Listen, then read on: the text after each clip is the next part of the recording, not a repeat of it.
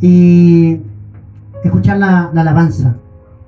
¿sí? Em, ¿Por qué lo hice? Porque esta, esta alabanza se ha transformado en un sermón. Y créanme que en realidad ahora no hay problema, no vamos a sentirnos más por eso. Eh, no hay problema.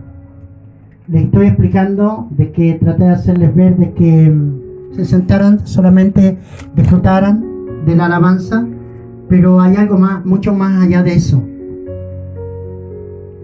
Eh, entenderla. Entender lo que la letra dice. Porque si hay algo que nosotros los cristianos no rara vez tomamos en cuenta, es lo que la letra de las alabanzas dicen. Y si no tomamos en cuenta lo que dice, menos nos conectamos con ella. En general lo que hacemos es cantar por cantar o repetir algo que se canta. ¿Se entiende? Y mi idea hoy día fue ponérsela ahí y finalmente después el sermón lo vamos a volver a poner. Pero voy a decirles algo. Se va a poner en pie y va a cantar solamente el que haya entendido el sermón. Y el que haya aceptado el desafío que esta noche la palabra le va a poner por delante. Amén. Se va a poner en pie y va a cantar esa canción porque la, va, la habrá entendido. ¿Sí? Abra conmigo su Biblia en el libro de Filipenses.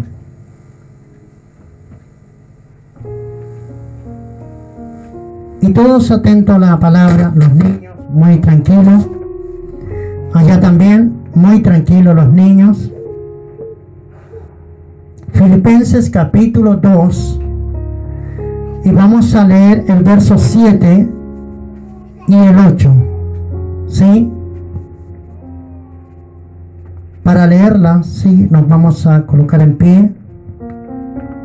Apenas la haya encontrado.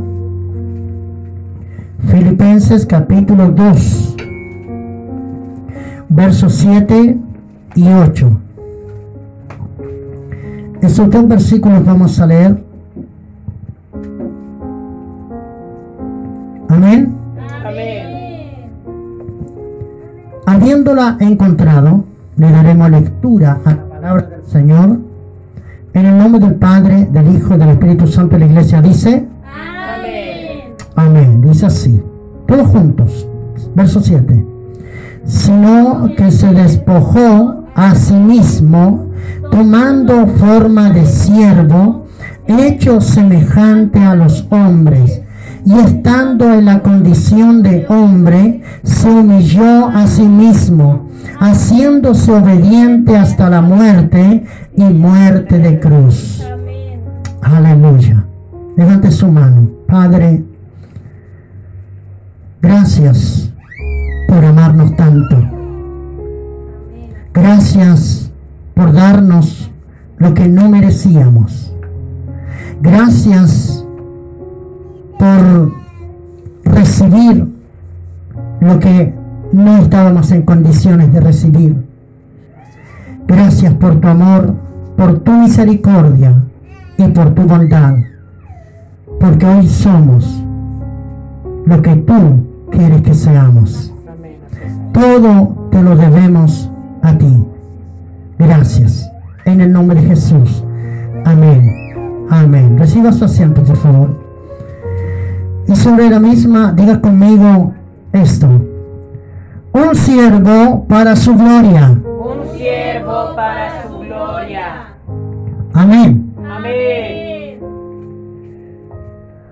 Cuando buscamos la definición de siervo, la verdad que está muy alejada de lo que hoy la iglesia evangélica es. Y esta vez voy a hablar en términos general, no solamente al ministerio cosmovisión apostólica de Dios, sino que a las iglesias en general y a los pastorados en general.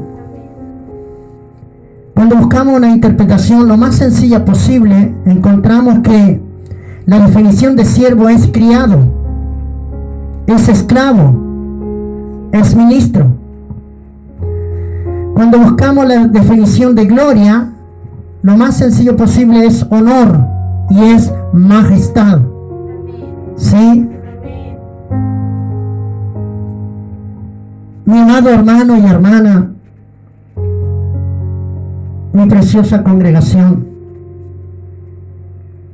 esta palabra, un siervo para su gloria, por estos días no es muy popular, no es lo más recurrente, no es muy anhelada ni deseada, no es la más predicada ni la más, enseñada, no es el ministerio que más se desea, no es el sueño de esta generación de ministros, no es la oración de los futuros obreros. Y si oran, no saben su real significado.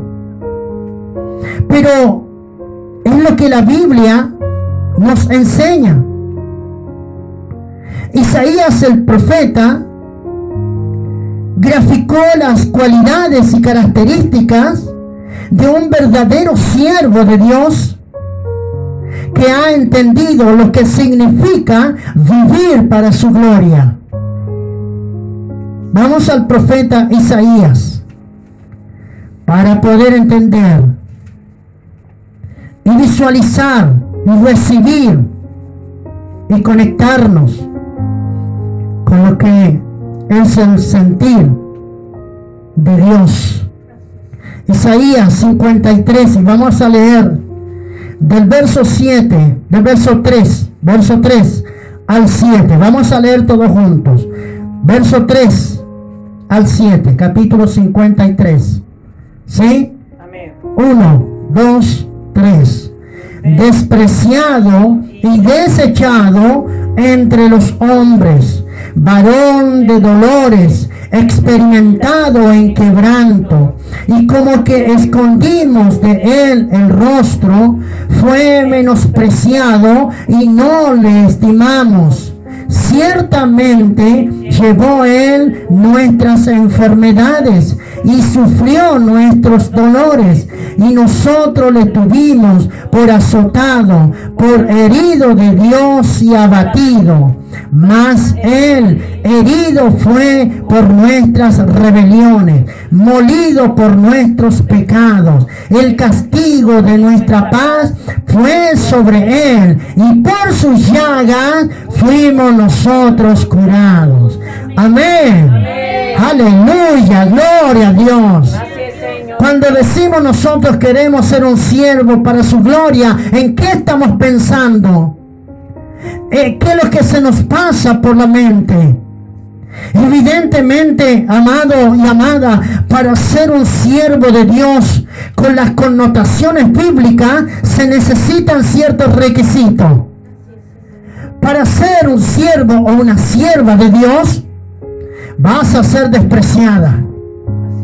Y si nos sentimos mal por poco, pues espera la lista que te espera. Vas a ser desechado. Vas a ser desechada.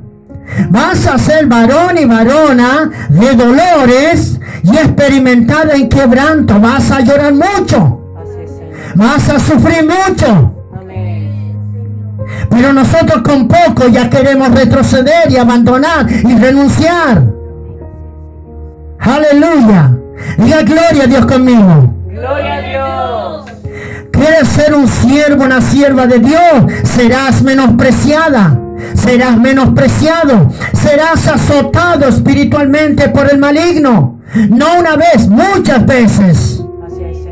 Serás herido o herida. serás molido. Porque dice la palabra que fue molido, ¿sabe lo que es? Tomas un, pedazo de pan y lo mueles y se, se hace polvo, así serás. Molido. Serás castigado, castigada. No, pero yo soy inocente. Él era inocente. Nosotros somos culpables. Él era inocente. Serás castigado, castigada. Pasarás por muchas angustias y serás afligida y afligido. Pregunta, ¿quieres ser un siervo para su gloria?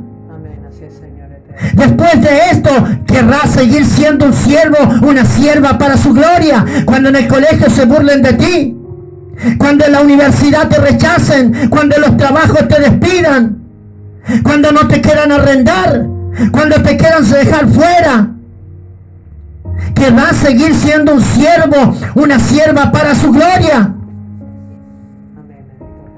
Amado, amada, quien no esté dispuesto a sufrir todo esto, no puede aspirar a ser un siervo o una sierva de Dios, a menos y pretender vivir para su gloria. Yeshua dijo lo siguiente, Lucas capítulo 14, verso 27, sígame.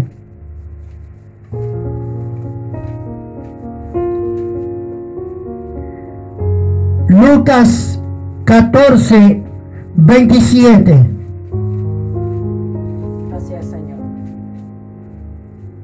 Dice así la palabra del Señor. Y el que no, lea conmigo, lea conmigo. Y el que no lleva su cruz, Y viene en pos de mí, no puede ser mi discípulo. amén. Amén. Aleluya. El Señor eterno. Oh, gloria a Dios que suena linda la canción cuando la tocamos.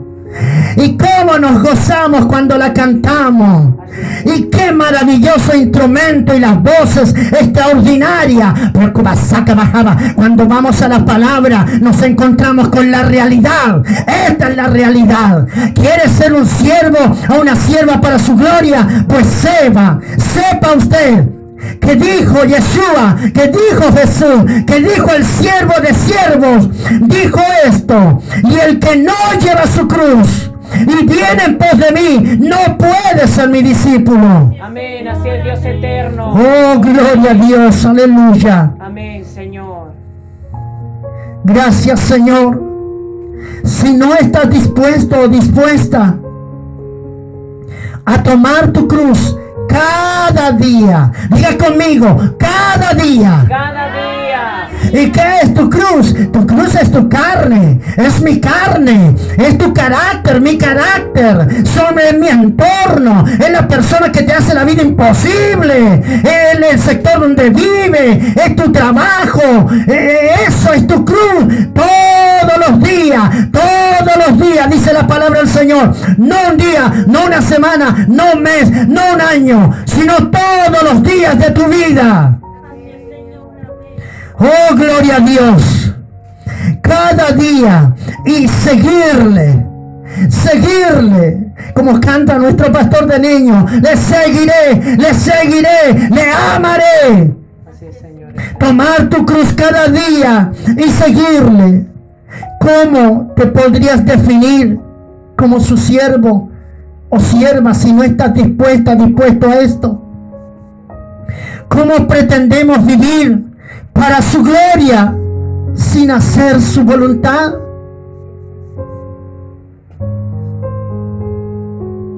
Es una verdadera utopía. No se puede.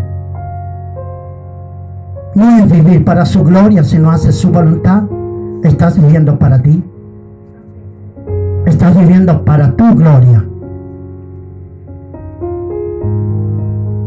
Aleluya.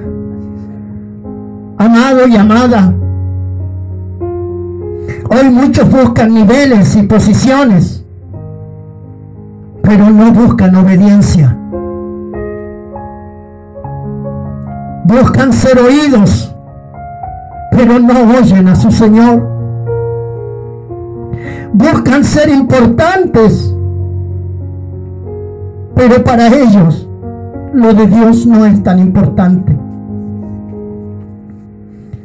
Y lo que Dios busca hoy son siervos y siervas de verdad. Que no solo canten hermosas canciones. Seré un siervo para su gloria.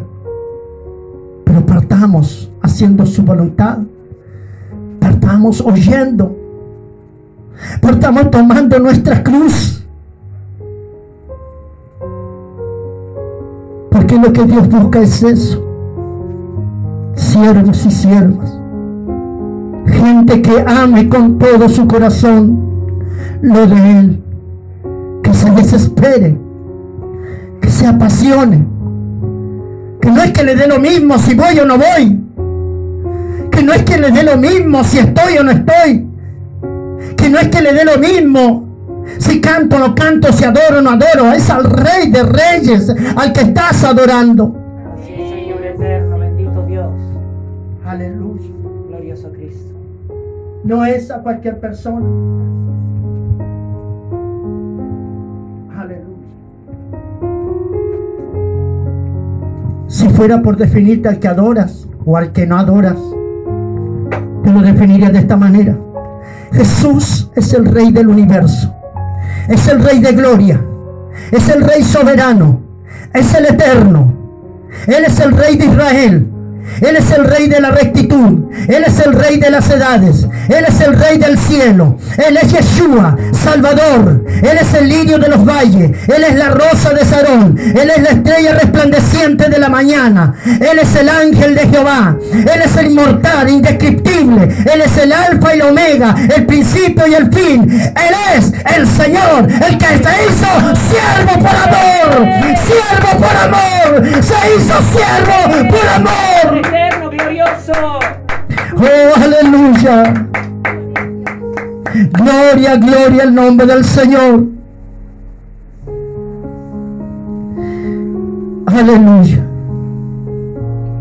El gran apóstol nos entrega una visión diáfana de lo que realmente es un siervo. Vamos a la cita principal. Filipenses.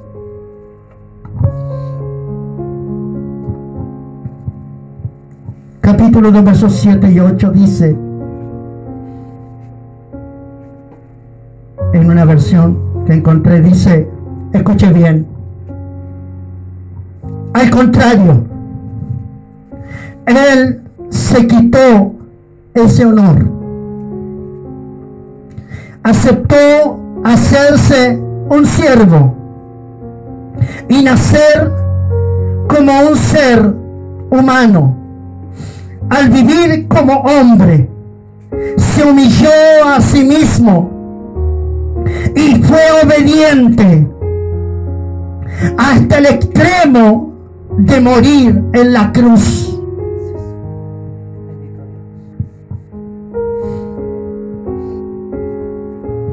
Aleluya. Es aquí donde nos hacemos las siguientes preguntas. ¿Por qué, siendo Dios, se rebaja de esta manera? ¿Por qué? ¿Por qué despojarse de ese tan grande honor por una humanidad perdida? ¿Por qué permitir semejante humillación y muerte inhumana ¿Sabe por qué? Juan 3:16. Léalo. Juan 3:16. Léalo, pastor de niño. Esa es la razón de por qué se despojó de su gloria, de su honor, de su deidad hacerse siervo. Porque de tal manera amó Dios al mundo, que ha dado a su Hijo unigénito, para que todo aquel que en él cree no se pierda, mas tenga vida eterna. Levante su mano conmigo y diga, fue por amor. Fue por amor. ¿Se entiende? Por amor a ti. Por amor a ti, por amor a usted. Por amor a usted. Por eso Él dejó su honor, su gloria, su majestad, su deidad, su divinidad. Y nosotros no queremos bajar un milímetro de nuestra carne, de nuestra humanidad, de nuestra soberbia, de nuestra altivez, de nuestra arrogancia. Y Él lo dejó todo. Lo abandonó todo por amor. Aleluya. La razón de todo este sacrificio fue el amor. Él se despojó de todo, lo dejó todo por amor. Así es, Señor eterno. Hoy muchos queremos ser siervos, pero no queremos despojarnos. No queremos abandonar nuestra posición. Queremos ser siervos, pero sin tomar nuestra cruz. Mi amado, mi amada, si queremos, si quieres ser siervo, sierva de Cristo y vivir para su gloria, debes saber que nada te será fácil en esta vida. Nada te será fácil en esta vida. Que tendrás al mundo en tu contra. Al mundo en tu contra. Él lo advirtió Juan capítulo 15. Juan 15. Verso 18, 19 dice, si el mundo os aborrece, sabed que a mí me ha aborrecido antes que a vosotros. Si fuerais del mundo, el mundo amaría lo suyo. Pero porque no soy del mundo, antes yo os elegí del mundo. Por eso el mundo os aborrece. Tienes que saber y tienes que tener claro por qué tus compañeros no te quieren, por qué tus profesores no te quieren, por qué tu entorno no te quiere, por qué las cosas no son más fáciles y más sencillas, porque para Jesús no lo fueron. Porque Él vino a nacer en este mundo siendo el Hijo de Dios en un pesebre entre animales. Y luego vivió su vida hasta entrar en su ministerio rechazado y aún sus propios hermanos no le creían. Vivir para su gloria es aceptar los designios del Señor. No estar contraponiéndose toda la vida. Es aceptarlos es conocer el camino de obediencia y sufrimiento que Él transitó. Es experimentar el rechazo, el menosprecio, los insultos y aún así estar dispuesto a servir al prójimo. ¿Está entendiendo eso? Aunque te rechacen, aunque te maldigan, aunque te desprecien y te odien, aún así, Jesús desde la cruz decía, Padre, perdóname, porque no saben lo que hacen. Quiere ser un siervo para su gloria. Comienza a tener la mente de Cristo. Porque si no tienes la mente de Cristo, te quedarás en intenciones tan solo. Nunca olvides que Él lo hizo primero. Él descendió del mismo cielo. Él bajó, siendo Dios mismo, el Rey soberano, el lucero de la mañana, el Hijo amado, la perfección absoluta, la justicia divina, la manifestación de la belleza, la inmaculada santidad. Y se hizo un siervo, un servidor, se puede interpretar como un esclavo. Se hizo un esclavo por amor a ti, por amor a ti y por amor a mí. ¿Cuántas iglesias están interpretando esto? Muy pocas, porque todos los ministros hoy día viven para la gloria de ellos. Viven para ser reconocidos, para obtener fama, viven para tener vidas opulentas. Si Él lo hizo primero. Y todo fue por amor. ¿Sabía usted que en tiempo de Jesús existían tres categorías de personas? Estaban señalizadas. Número uno, estaban los esclavos. Número dos, estaban los siervos. Y número tres, estaban los jornaleros. ¿Cuál es la diferencia? El esclavo era una persona que no tenía ningún derecho. Ninguno. Ninguno, ningún derecho.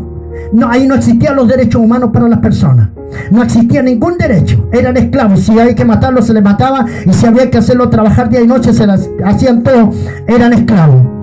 Los siervos. A los siervos se les daba una mitad de jornal, mitad de salario. Los jornaleros tenían un sueldo completo. Es por eso que Jesús eligió hacerse esclavo. Porque Él no recibió paga por lo que Él hizo. ¿Me entendió? Él no recibió paga por lo que Él hizo.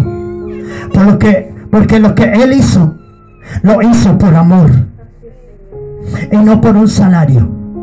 Y no por un precio.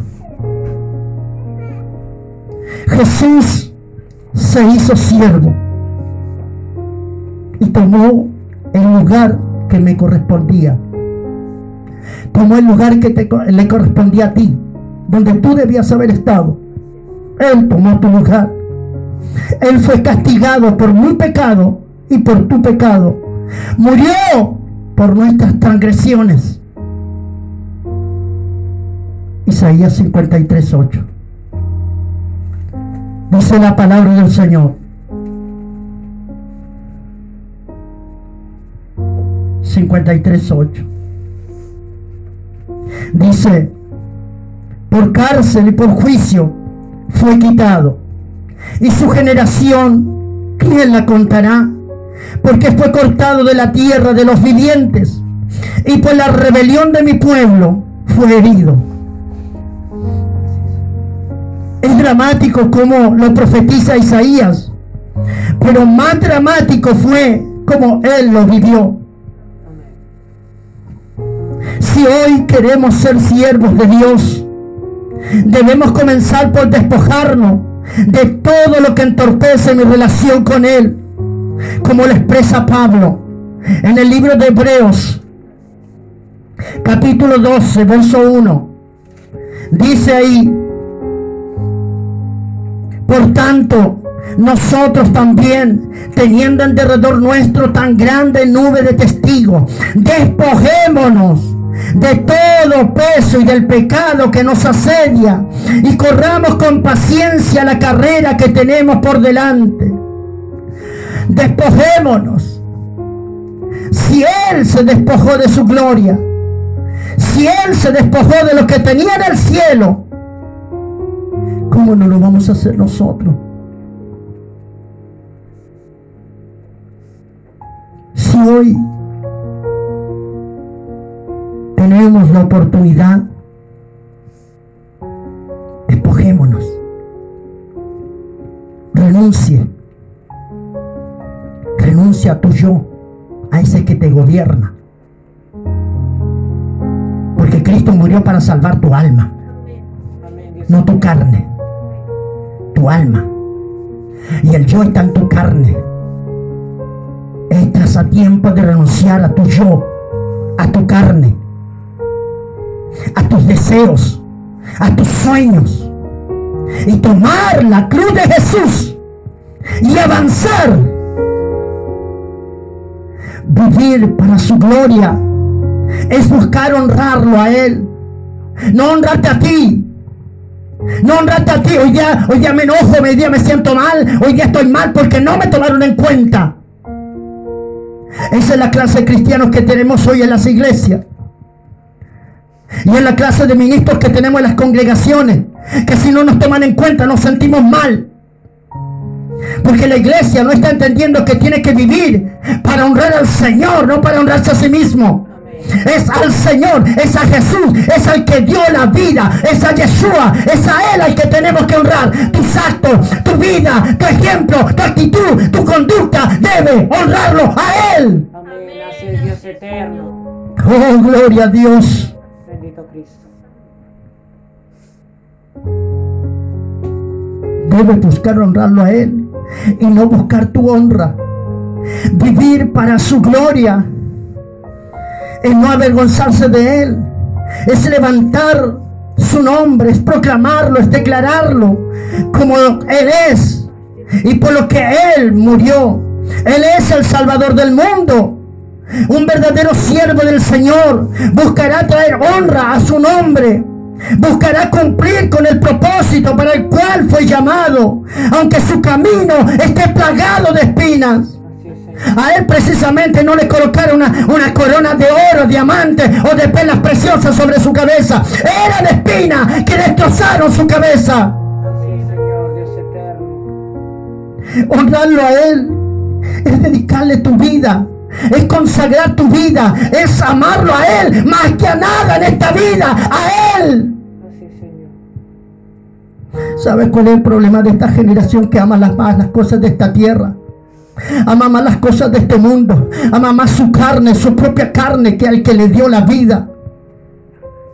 Y luego queremos ser todos siervos para su gloria.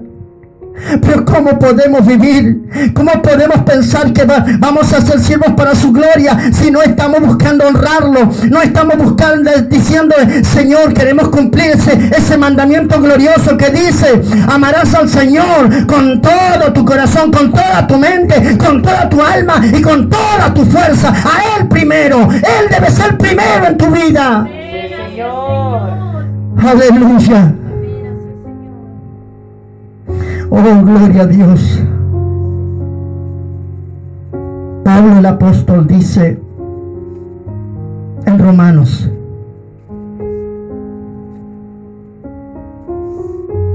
capítulo 6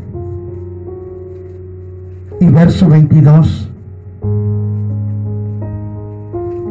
Dice más ahora que habéis sido libertados del pecado y hechos siervos de Dios. Tenéis por vuestro fruto la santificación y como un fin la vida eterna. Oh, gloria a Dios, aleluya. Dios utiliza siervos humildes para llevar a cabo grandes obras. No es la soberbia la que te va a llevar a la victoria. No es la arrogancia ni la altivez. Solo te va a estancar, no son buenas compañeras. Dice que él se hizo siervo. Y entre los siervos fue el más humilde de todos. Está tomando en cuenta que él siendo Dios, se humilló siendo Dios. Se humilló a sí mismo, haciéndose obediente. Él siendo Dios. Y nosotros, simples mortales, no somos capaces de obedecer, de entender y de alinearnos a su voluntad.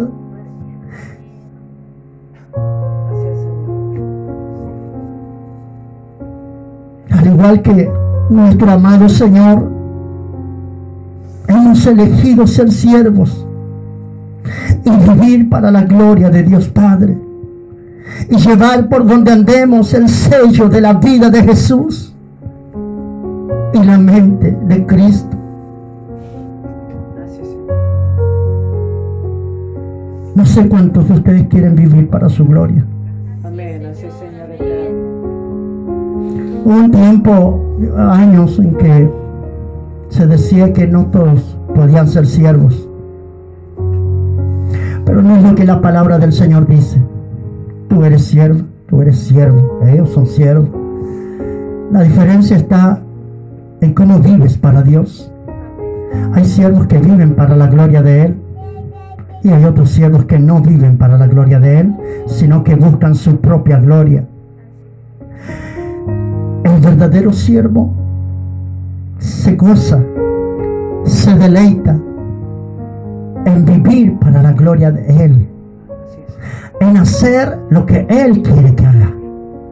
El verdadero siervo y la verdadera sierva entiende que así como Él vino del cielo y se humilló en esta tierra, y luego el Señor lo levantó poderoso para ponerlo a su diestra, hoy soy yo el que tengo que venir a humillarme ante Él. Hoy soy yo el que tengo que decirle que estoy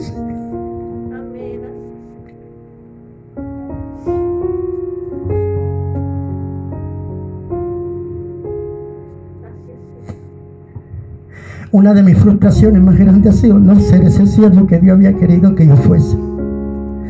No puedo culpar a nadie ni quiero justificar a nadie, pero no he sido ese siervo. Dios esta palabra y yo quiero invitarte a ti. Quiero a ustedes, porque ustedes son la nueva generación, ustedes van a lograr lo que nosotros no logramos. Pero les voy a decir algo. Si siguen oyendo la voz del diablo, no van a lograr nada. Si siguen, si siguen sus propios deseos, si siguen en el camino que van, no van a conseguir nada. No hay tierra prometida para los soberbios ni los altivos. No hay bendición para los que no quieran entender la palabra de Dios. La bendición va a venir sobre esta generación. Ellos la van a alcanzar, ellos la van a ver. Porque ellos tendrán el corazón que Dios demanda. Ellos realmente serán la generación que disfrute de esa bendición. Y por más que lloremos, por más que suframos, Aún estaremos en esta carne y aún estaremos en esta soberbia y no la dejaremos. Mas no es lo que quiere Dios. Dios me ha dicho que va a levantar una generación nueva de verdaderos siervos de Dios.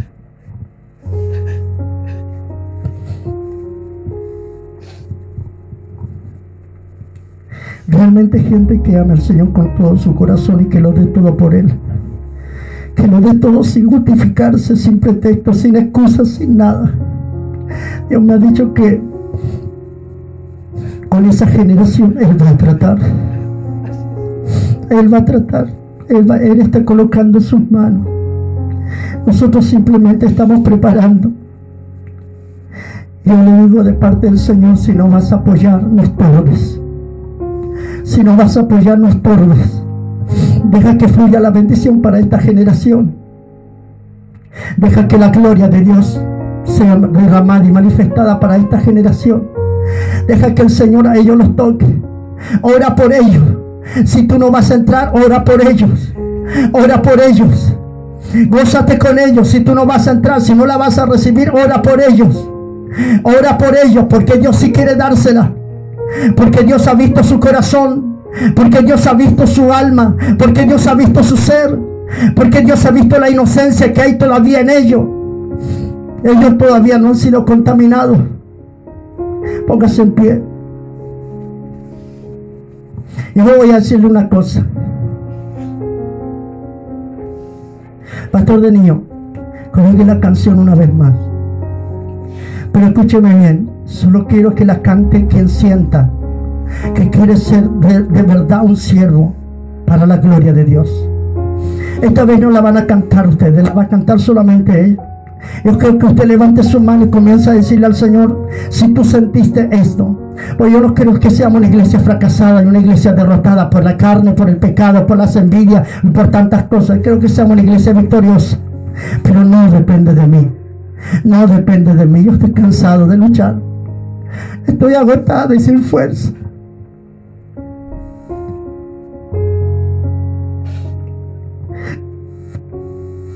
Pero creo que los que quieren, los que quieren seguir, los que quieren seguir, cántenle al Señor esta canción. Los que no, no importa, no se la canten. No es a mí que le hacen un daño. Pero el que quiere cantar, cántela con todo su corazón. Entienda que lo que significa. Óigala, cántela y dígale al Señor realmente. Quiero ser un siervo para tu gloria, una sierva. Quiero vivir de acuerdo a tu voluntad y a tu palabra, obedeciéndote humillándome ante ti. Colóquela, por favor. Y mientras suena, tú dile al Señor, tú sientes en tu corazón. Siendo en forma de Dios, vive toda la creación.